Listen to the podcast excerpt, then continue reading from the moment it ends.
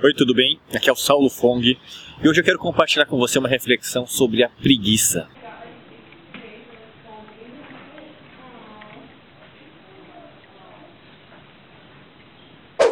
Eu acredito que esse é um sentimento que eventualmente estará presente em diversos momentos da nossa vida e pode acontecer até em eventos e atividades que nós sentimos prazer em realizar. Talvez você já tenha sentido preguiça em realizar alguma atividade física, em praticar algum esporte, em comparecer a uma festa, em trabalhar ou em realizar qualquer outro tipo de tarefa, prazerosa ou não. E eu sei que em nossa sociedade a preguiça é vista como algo negativo como algo a ser combatido. Porém, ela também tem uma função na nossa vida. Ela serve para que nós possamos conservar a nossa energia. Acontece que, como quase tudo na vida, é importante que haja um equilíbrio. E eu percebo que nós, como seres humanos, adotamos basicamente dois tipos de padrões, de dinâmicas, com relação a atividades que fazemos regularmente. E esse padrão é principalmente perceptível nas atividades físicas. Quanto mais nós praticamos e realizamos determinada atividade física, mais energia e vontade nós temos para continuar praticando essa atividade. E da mesma forma, quanto menos praticamos essa atividade física, quanto mais entramos na inércia, menos vontade e disposição nós teremos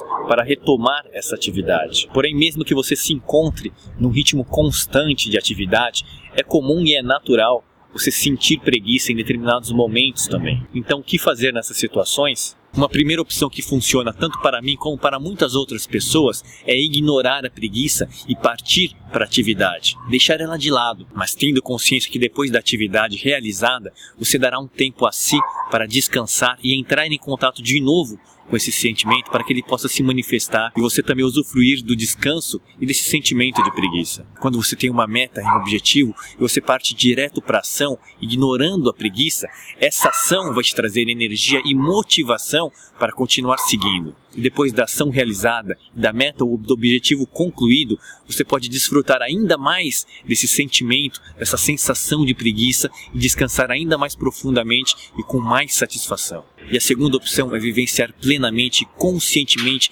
cada detalhe do sentimento e da sensação de preguiça. É entrar em contato com cada detalhe que surgir em você. Uma vez que você vivencie plenamente o estado de preguiça, você vai se permitir entrar num descanso ainda mais profundo e assim conseguir energia para realizar as atividades que você tanto deseja. E quanto mais consciente e presente for a vivência da preguiça, por menos tempo será a sua duração. Por isso, o convite que eu faço hoje a você é que experimente essas duas formas de lidar com a preguiça e veja qual a melhor lhe satisfaz. Se você gostou dessa reflexão de hoje, deixe o seu curtir e deixe também aqui embaixo sua opinião, que estou muito curioso em saber como você pensa. Um grande abraço e até amanhã com o próximo episódio.